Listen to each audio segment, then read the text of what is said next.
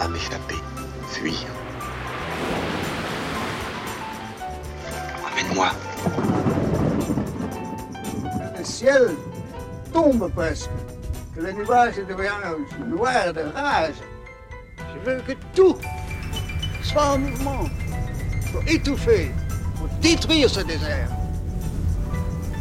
Il restera la mer quand même. Les océans. J'arrive pas à choisir. Je vais mettre la radio. J'aime bien la radio. Il suffit d'allumer. On tombe toujours pile sur la musique qui nous trottait tout au fond. Tu vas voir. C'est magique.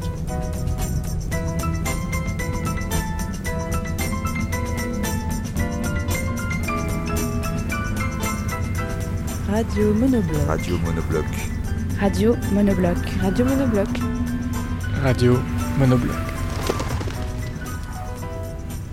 Tu pars, tu t'approches, tu t'approches, tu t'approches, tu t'approches. Là où nous sommes, le paysage nous permet de choisir entre deux états, entre deux manières d'envisager le monde et ce qui le peuple, entre deux manières de se percevoir soi-même. À marée basse, lorsque la mer se retire, elle laisse apparaître un amas rocheux dense et escarpé qui court sur la plage comme une longue chaîne de montagnes jusqu'à la mer, comme une longue chaîne de minuscules montagnes, puisque ces massifs mesurent moins de 60 cm de haut. Derrière s'élève la falaise, haute de presque 100 mètres, droit vers le ciel. À marée haute, les minuscules montagnes disparaissent et la, la falaise paraît surgir directement des vagues. En marchant sur la route qui surplombe la plage et qui se dirige vers la falaise, on a envie d'être à la fois tout petit et très très grand. Alors, comme Alice, et puisqu'ici les cailloux se sucent et se mangent, vous l'entendrez tout à l'heure, on ramasse à la hâte un galet sur la plage. On croque du côté gauche de la pierre, et on se laisse doucement rapetisser, petifier, jusqu'à atteindre la hauteur de 5 mm environ. Une fois tout petit, ces montagnes miniatures deviennent alors immenses. Et atteindre la mer en partant de la grève devient une entreprise ardue qui nécessite beaucoup de courage. Les sommets alignés sont séparés par des vallées encaissés et il faut sans cesse monter puis redescendre, puis monter puis redescendre pour enfin arriver aux premières flaques d'eau salée devenues des lacs interminables où d'étranges et gigantesques créatures surgissent du sable et nagent en rampant. Puis on décide de croquer du côté droit. Et alors, subitement, comme si on décollait, on grandit, on s'étire, tant et tant que la falaise nous arrive à la hauteur des genoux. On peut alors s'asseoir dessus, comme si c'était un banc, et regarder le tout petit ciel changer de couleur. On peut aussi, si on le souhaite, traverser de quelques pas la mer pour rejoindre l'Angleterre et revenir. Au bout de quelques heures, les effets disparaissent. Le galet est fini. On pourrait en ramasser un autre, puis un autre, et continuer de grandir et rétrécir à l'infini. Mais on se dit que la nature est bien faite, ou du moins, elle est ainsi faite et qu'on peut juste imaginer depuis notre hauteur normale qu'on aurait pu naître très très grand ou très très petit.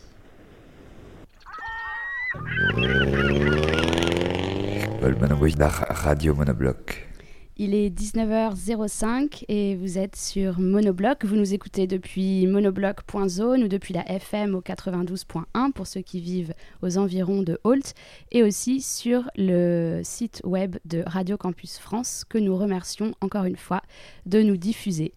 Ce soir, euh, un grand, lourd programme euh, peuplé de cailloux et de galets, de musique et de lectures érotiques euh, de la fameuse euh, et désormais habituelle chronique culinaire et la carte postale de Tilou de Gompard. Et on commence par un premier format. Il y a presque 4 ans, 4 ans en mars prochain, nous réalisions à Monoblet la première édition de notre radio. À l'occasion des 100 heures de diffusion de ces programmes, nous avions diffusé un format inspiré du texte de Samuel Beckett, Molloy. Depuis, ce format s'est transformé en performance et nous avons traversé la France avec, la jouant sur toutes les plages de notre pays. Tout s'était toujours très bien passé, tout jusqu'à un certain après-midi, à Holt, au bord de la mer, sur la plage des Galets.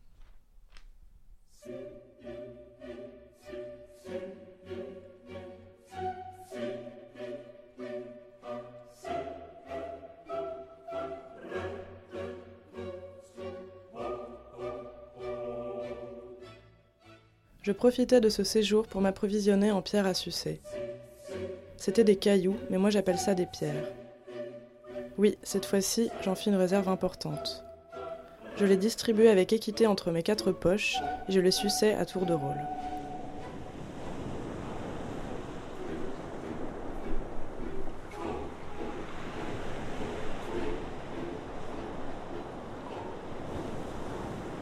J'avais, mettons, 16 pierres, dont 4 dans chacune de mes quatre poches, qui étaient les deux poches de mon pantalon et les deux poches de mon manteau. Prenant une pierre dans la poche droite de mon manteau et la mettant dans ma bouche, je la remplaçais dans la poche droite de mon manteau par une pierre de la poche droite de mon pantalon, que je remplaçais par une pierre de la poche gauche de mon pantalon, que je remplaçais par une pierre de la poche gauche de mon manteau, que je remplaçais par la pierre qui était dans ma bouche dès que j'avais fini de la sucer. Ainsi, il y avait toujours quatre Ainsi, pierres il y dans avait chacune toujours de mes quatre, quatre poches, pierres mais pas tout dans à fait les mêmes quatre pierres. poches, mais pas tout à fait les mêmes pierres. Et quand l'envie me quand reprenait l'envie de me sucer, reprenait de sucer, je puisais, je puisais à nouveau, dans la poche droite de mon manteau, avec la certitude, avec la certitude de ne pas y prendre la même pierre que la dernière que la fois. dernière fois. Et tout la suçant, tout la suçant, je réarrangeais les autres pierres, comme je viens de l'expliquer, Je réarrangeais les autres pierres comme je viens de l'expliquer, et ainsi et de suite. ainsi de suite. Mais cette solution ne me satisfaisait qu'à moitié, car il ne m'échappait pas que cela pouvait être, par l'effet d'un hasard extraordinaire, toujours les mêmes quatre pierres qui circulaient.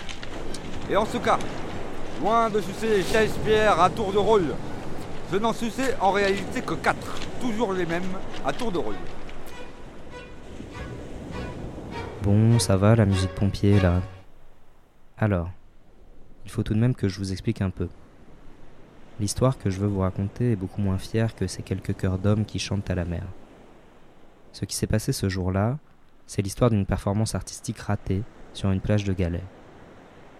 On était venu sur cette plage spécialement pour réaliser cette performance, car nous avions remarqué que les galets étaient parfaits.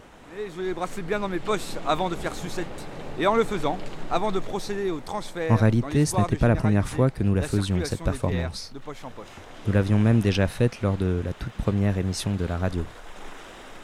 Il s'agissait de lire en public un texte de Samuel Beckett tiré du roman Molloy, dans lequel le personnage principal raconte le ballet qu'il fait jouer à ses quelques pierres à sucer entre ses différentes poches, de manière à avoir non seulement toujours à portée de main une nouvelle pierre à sucer, mais plus encore à sucer les 16 pierres qu'il possède avec équité. de prendre les trois pierres qui restaient dans ma bouche. Ah non. C'était un jour qui ressemblait à beaucoup d'égards au jour précédent. C'était quelque temps après notre arrivée à Holt, et comme tous les jours vers 17h depuis que nous étions arrivés à Holt, nous étions allés nous asseoir sur le bord de mer. Enfin sur la plage quoi. Ici ce sont des grandes plages de galets d'un peu toutes les tailles, d'un peu toutes les formes. Ces galets, nous les avions repérés. Nous n'étions pas là par hasard. Les de la poche gauche de mon manteau et finalement, à la plage de chez dernière, les trois de la poche droite de mon manteau, plus celle, dès que j'aurais fini de les sucer, qui étaient dans ma bouche. Oui, il me semblait d'abord qu'en faisant ainsi, j'arriverais à meilleur. Pour vous situer un peu, nous étions à l'exacte intersection entre les falaises de Normandie et la baie de Somme.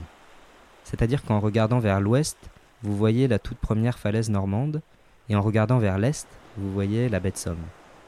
C'est le début d'un monde et la fin d'un autre, quoi. Ou le début d'un monde et le début d'un monde. Quelqu'un a dû mentionner le fait que la mer ici change tout le temps de couleur.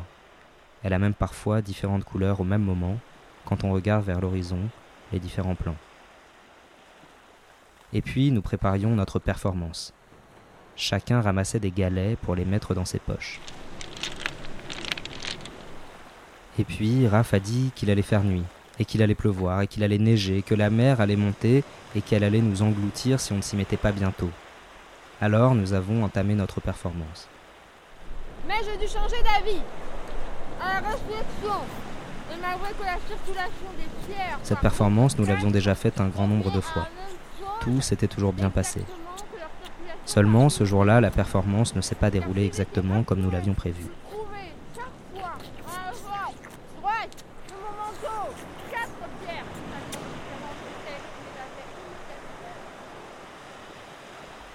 Nous nous sommes sentis bizarres. Bah c'est Beckett, hein C'est la bah ouais. Ouais, j'aime bien les Comment angles, dire bien.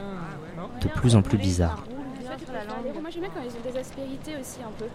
Les amis, j'ai le cœur qui bat là. Moi j'ai commencé à être un peu. euh, C'est pas, c'est désagréable. Hein, J'ai un peu c'est- chaud là. J'ai une sorte de boule dans le ventre. Attends, mais peut-être que. C'est très bizarre. Peut-être qu'on peut qu'on a, peut qu'on a, une, maladie là, quelque chose. Je sais pas, mais c'est c'est très agréable ce temps là aujourd'hui. C'est vrai que moi, j'enlèverais bien mon manteau là. Sauvage là Peut-être on pourrait aller se baigner, non? Ouais. Ouais. On va tous ensemble Ouais, là. comme ça, C'est bien la j'ai mer est belle, chaud, hein. là. Moi j'ai envie de rester avec vous un peu là. Ouais, mais on reste tous ensemble. Ouais, mais on là. reste Ouais, ouais, ensemble. Mais venez, si on ouais, va se on est baigner, bien là, on bien prend un ensemble. caillou. Ah, j'ai- J'aime Ah bien. ouais, on en prend d'autres. ouais. On prend d'autres cailloux et on. C'est. Oh là là. Tu peux caresser la joue avec le caillou Très agréable cette matière. Puis vraiment complètement bizarre.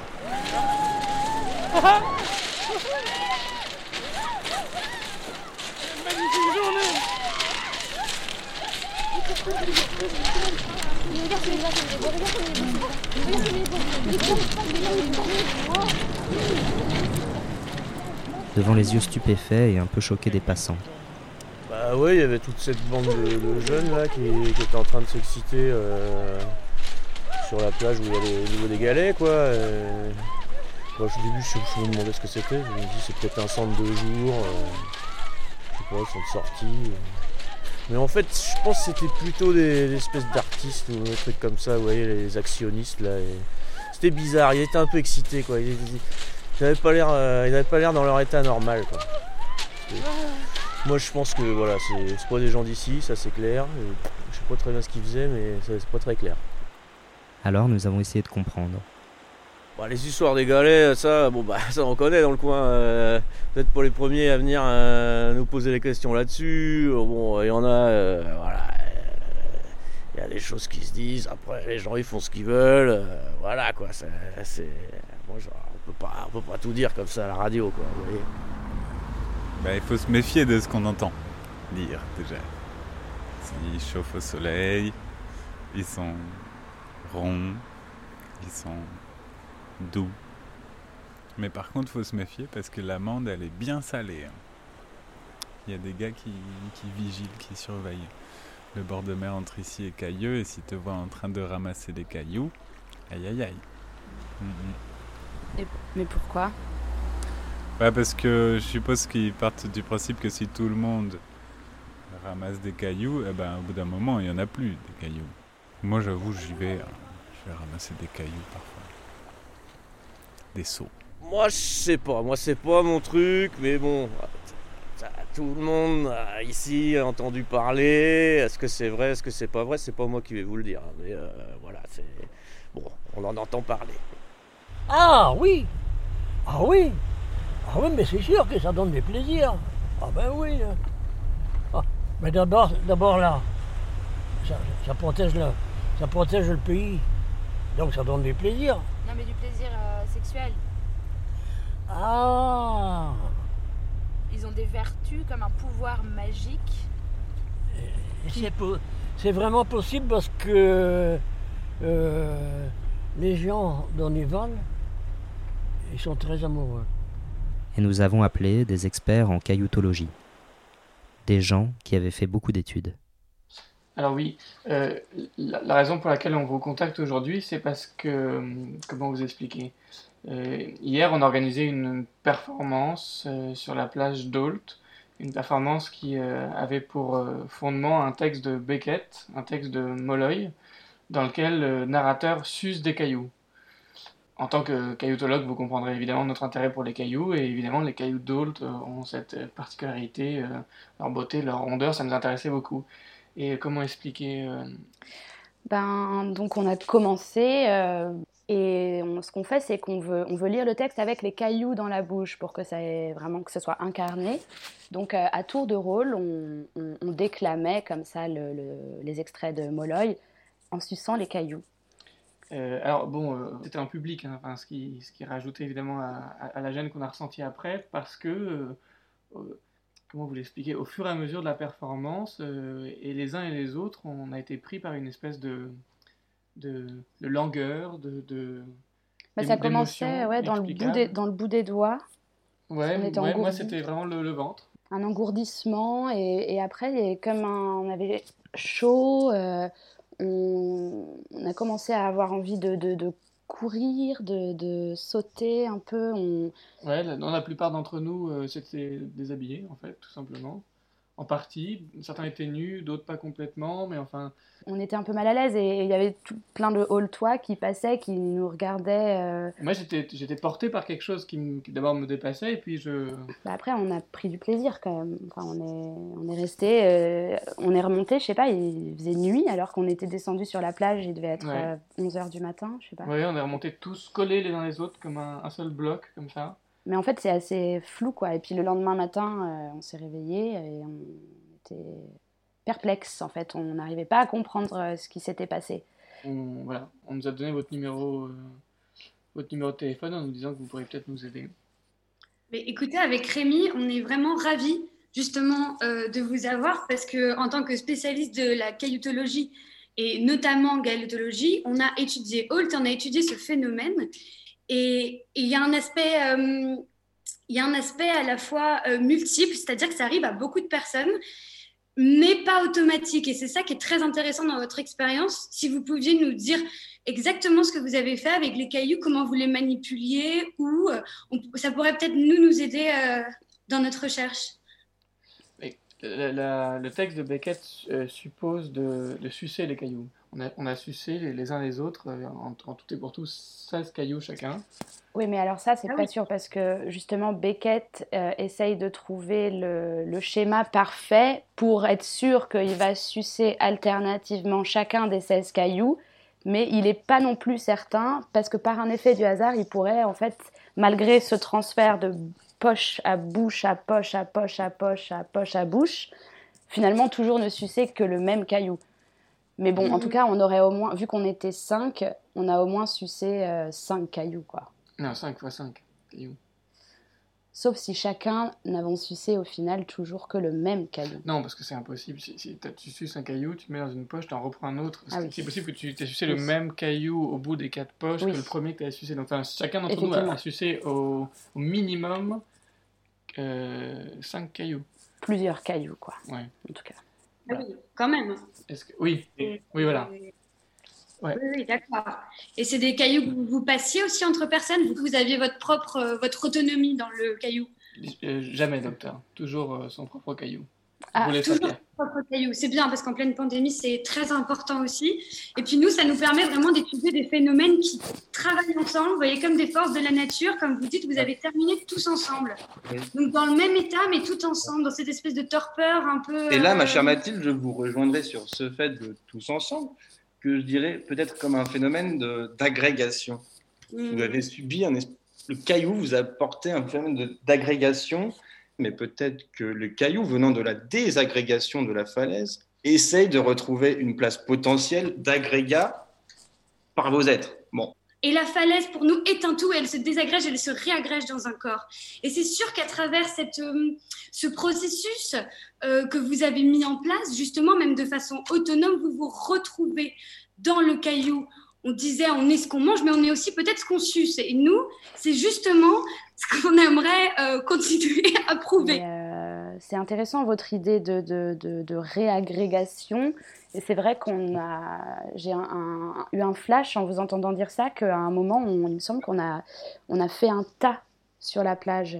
On s'est empilés vraiment euh, les uns sur les autres. Mhm. Il me semble qu'on a joué à Alors, ça. quand- Ça paraît maintenant de plus en plus clair, en tout cas pour un certain type de cailloux, je dirais pour les cailloux formés de silice qui viendraient de la, de la- de la falaise puisqu'ils sont contenus dans la craie. Et je rebondis, mais sans mauvais jeu de mots, Rémi, sur ce que vous venez de dire.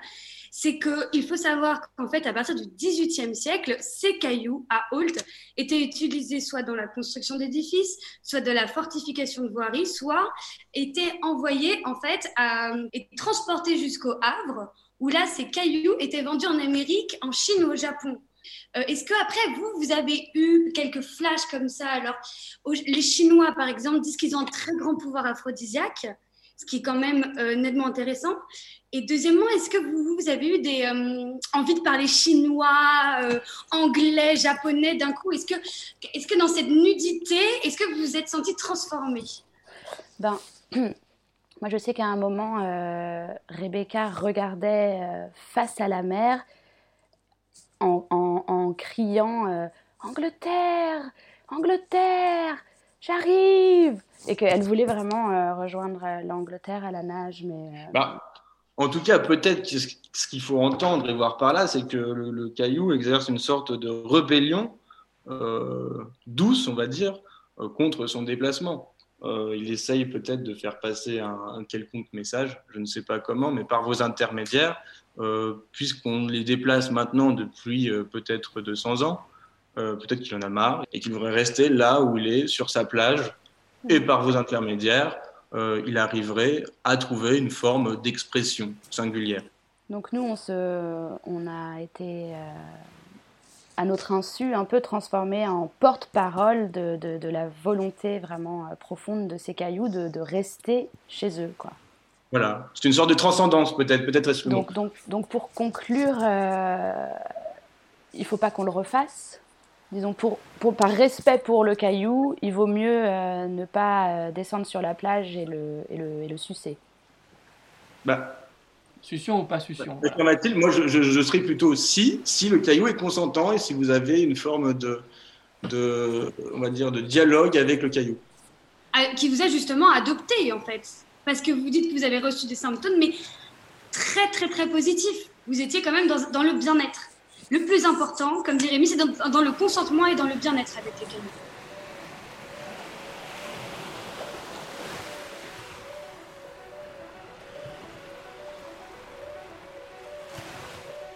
C'était donc ça. C'était ça ce dérangement des sens qui s'était emparé de nous. Les galets d'Ault étaient aphrodisiaques. Personne, bien sûr, ne nous en avait parlé, même quand tous nous avaient vus un après-midi d'hiver les porter innocemment à nos bouches. Depuis des siècles et des siècles, c'était un secret bien gardé. Les Aultois s'étaient tus, s'étaient tus tout ce temps, par peur de voir tous ces galets remplir des sacs opaques, emportés par-delà les océans, par des hommes avides de magie. Ayant percé le mystère qui nous avait tant troublés, nous pouvions enfin terminer notre lecture.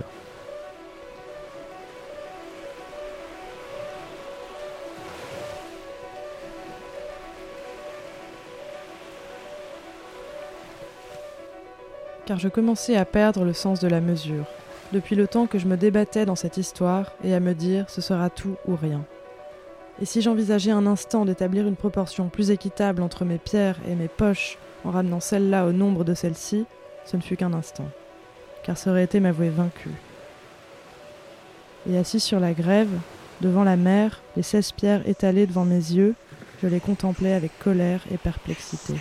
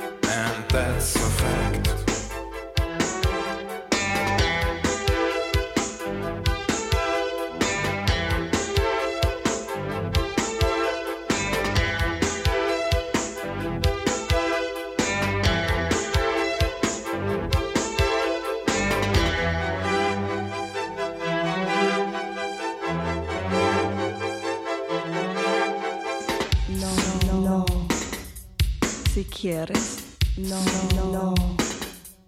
Si quieres, ¿por qué? Quizás, ¿por qué? A lo mejor.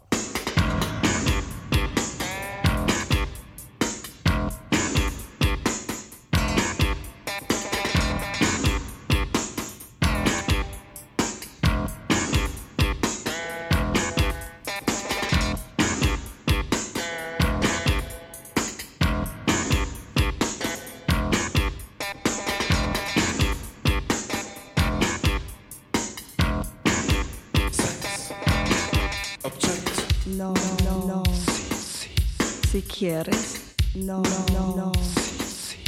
Si quieres, ¿por qué? Quizás, ¿por qué? A lo mejor. Why? No, no, no. Why? Maybe, perhaps. Yes. Maybe, perhaps.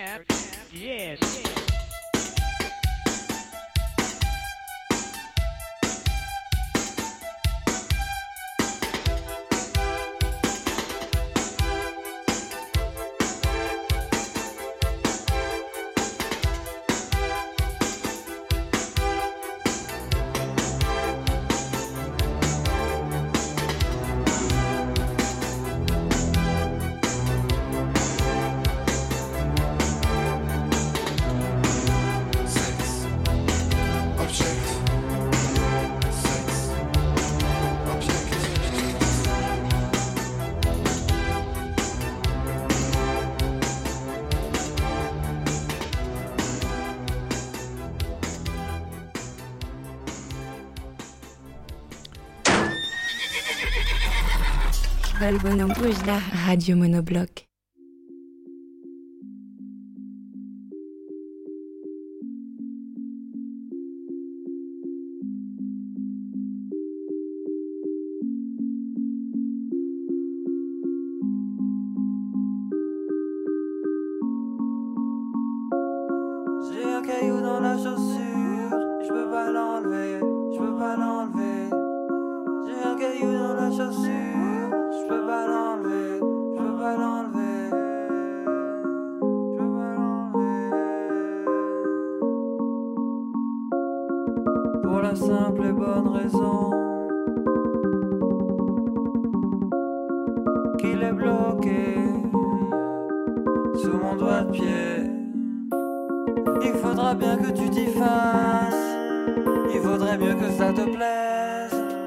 Y aura jamais de fin du monde.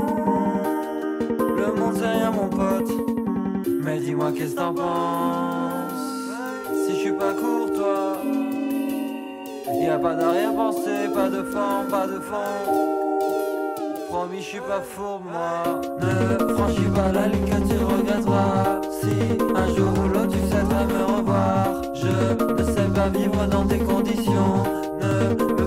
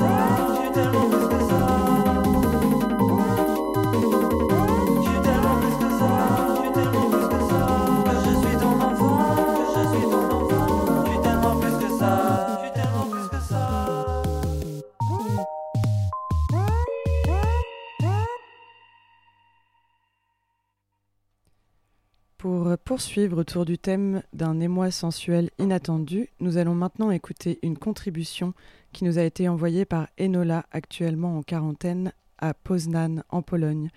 Il s'agit d'une lecture d'un extrait de Confession d'un masque de Yukio Mishima.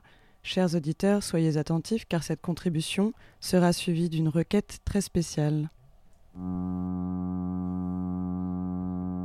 Je commençais par tourner une page vers la fin du volume.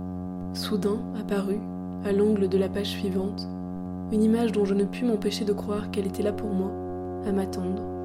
C'était une reproduction du Saint-Sébastien de Guido Reni, qui fait partie des collections du Palazzo Rosso, à Gênes.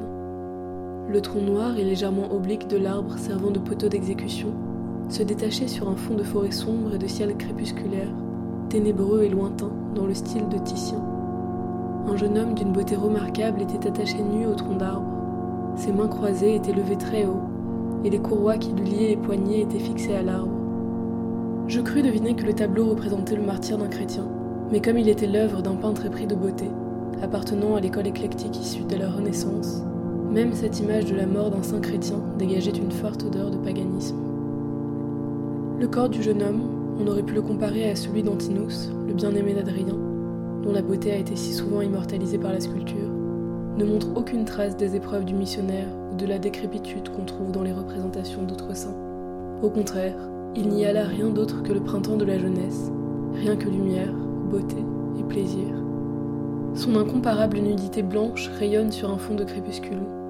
Ses bras musclés, les bras d'un garde prétorien accoutumé à bander l'arc et à manier l'épée, sont levés en un angle gracieux, et ses poignets liés sont croisés juste au-dessus de sa tête.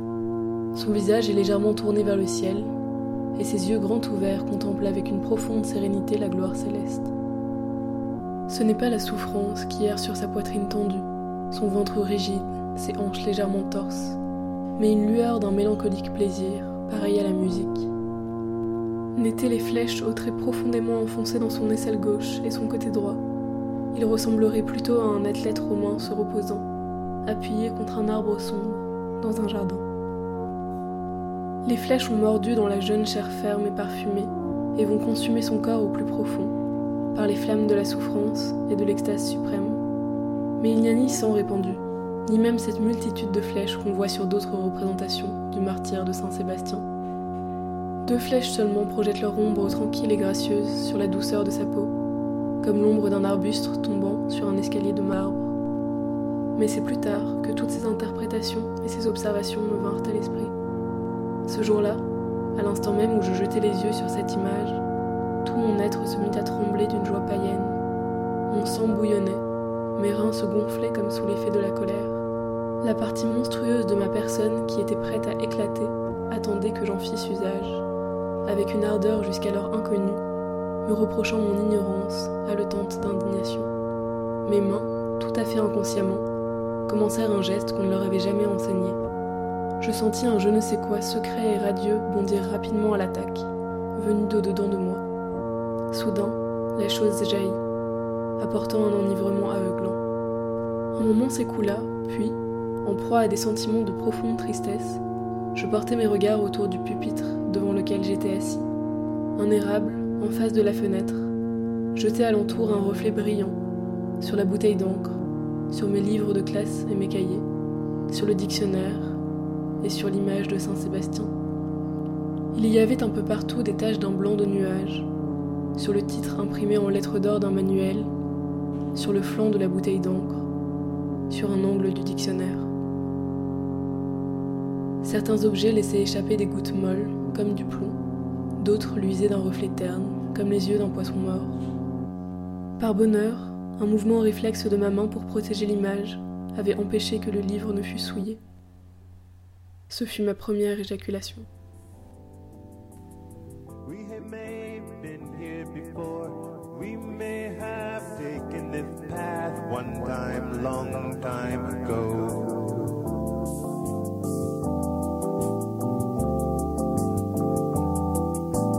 All of a sudden, it's another smile, it's another heartbeat, it's another style of thinking.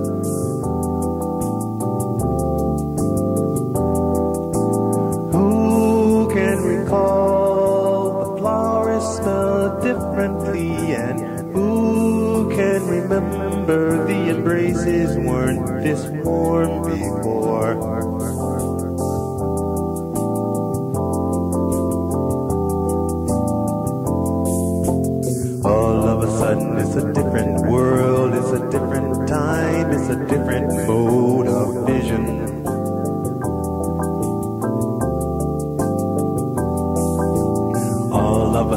It's a different path, it's a different time, it's a different sun in the sky. Warm feeling floods the world again this time. We're at the center of it all.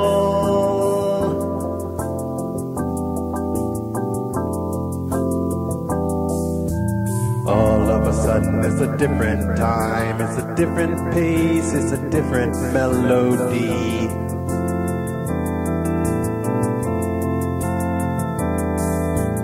All of a sudden, it's a different self, it's a different purpose, it's a different direction. Now, here, this way, unfolding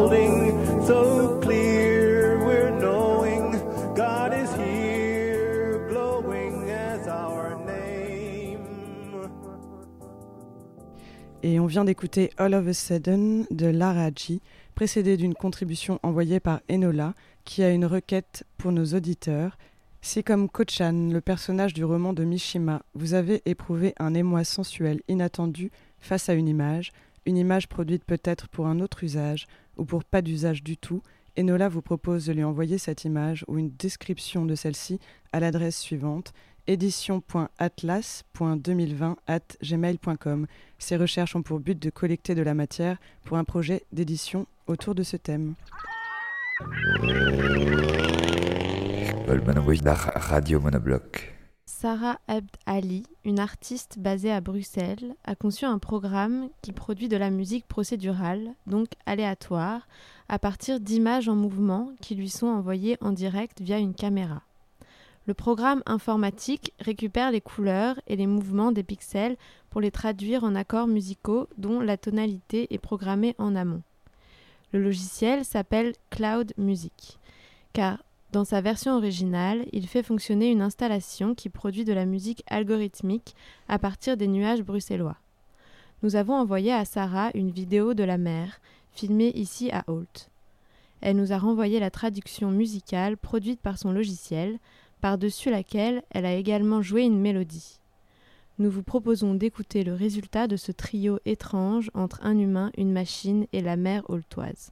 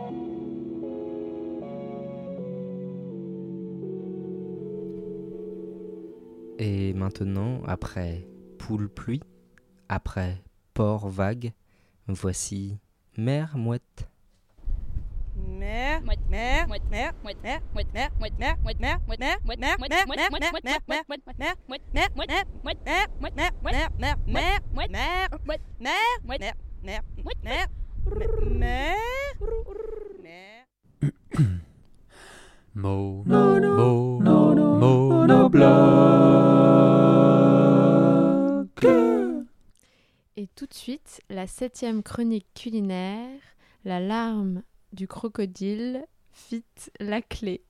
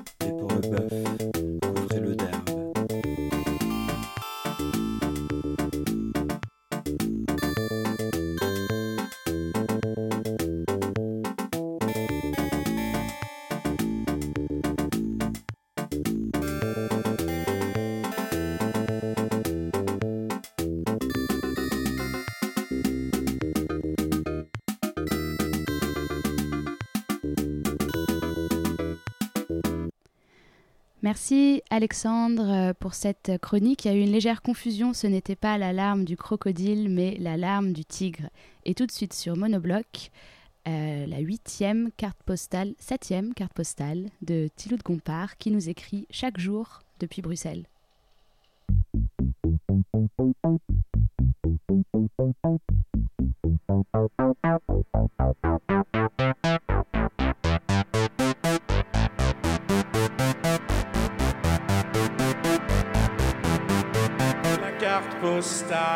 De.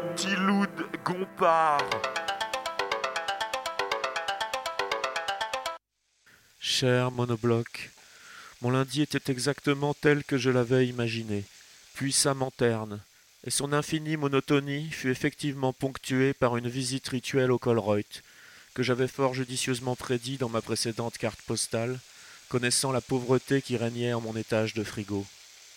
Il s'agissait seulement de ma deuxième visite au Colreuth, mais j'avais déjà intégré tous les automatismes indispensables à la réalisation parfaite de cette expérience de magasinage pas comme les autres. Ainsi, il faut savoir que le caddie y est obligatoire, sous peine d'humiliation générale lors du passage aux caisses. Le caissier, grand prêtre local, y officie debout, et, toujours muni d'un caddie d'avance, transvase les offrandes d'un caddie à l'autre.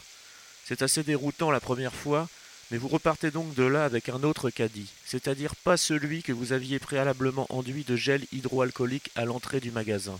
Je m'étais abstenu de ce geste, réservé aux plus fidèles croyants. La communication avec le caissier y suit un protocole très strict, mêlant déférence et respect. Les échanges verbaux doivent se faire à plusieurs mètres, et l'échange d'argent à travers une étrange bâche plastique couvrant à peine un dixième de la dite caisse. Heureux d'avoir contribué de quelque 37,70 euros à l'économie belge, je repartais chez moi d'un coup de pédale leste et assuré.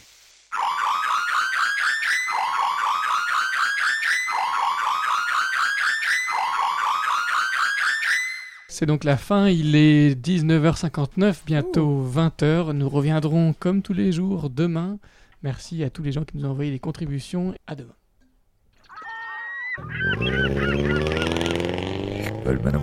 Radio Monobloc.